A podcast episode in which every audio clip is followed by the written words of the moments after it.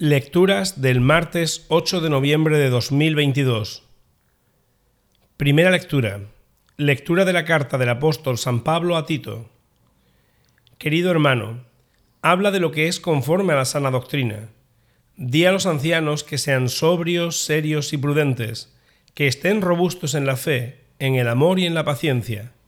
A las ancianas, lo mismo, que sean decentes en el porte, que no sean chismosas ni se envicien con el vino, sino maestras en lo bueno, de modo que inspiren buenas ideas a los jóvenes, enseñándoles a amar a los maridos y a sus hijos, a ser moderadas y púdicas, a cuidar de la casa, a ser bondadosas y sumisas a los maridos, para que no se desacredite la palabra de Dios. A los jóvenes exhórtalos también a ser prudentes, presentándote en todo como un modelo de buena conducta. En la enseñanza sé íntegro y grave, con un hablar sensato e intachable, para que la parte contraria se abochorne, no pudiendo criticarnos en nada. Porque ha aparecido la gracia de Dios, que trae la salvación para todos los hombres, enseñándonos a renunciar a la impiedad y a los deseos mundanos, y a llevar ya desde ahora una vida sobria, honrada y religiosa, aguardando la dicha que esperamos, la aparición gloriosa del gran Dios y Salvador nuestro, Jesucristo. Él se entregó por nosotros, para rescatarnos de toda maldad y para prepararse un pueblo purificado, dedicado a las buenas obras. Palabra de Dios. Salmo responsorial. El Señor es quien salva a los justos. Confía en el Señor y haz el bien. Habita tu tierra y practica la lealtad.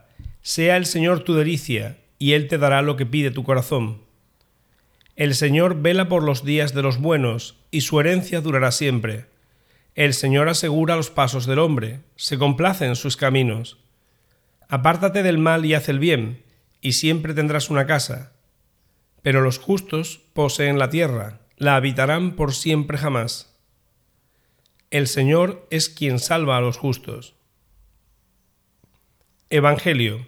Lectura del Santo Evangelio según San Lucas en aquel tiempo dijo el Señor, Suponed que un criado vuestro trabaja como labrador o como pastor. Cuando vuelve del campo, ¿quién de vosotros le dice, enseguida, ven y ponte a la mesa? ¿No le diréis, prepárame de cenar, ciñete y sírveme mientras como y bebo, y después comerás y beberás tú?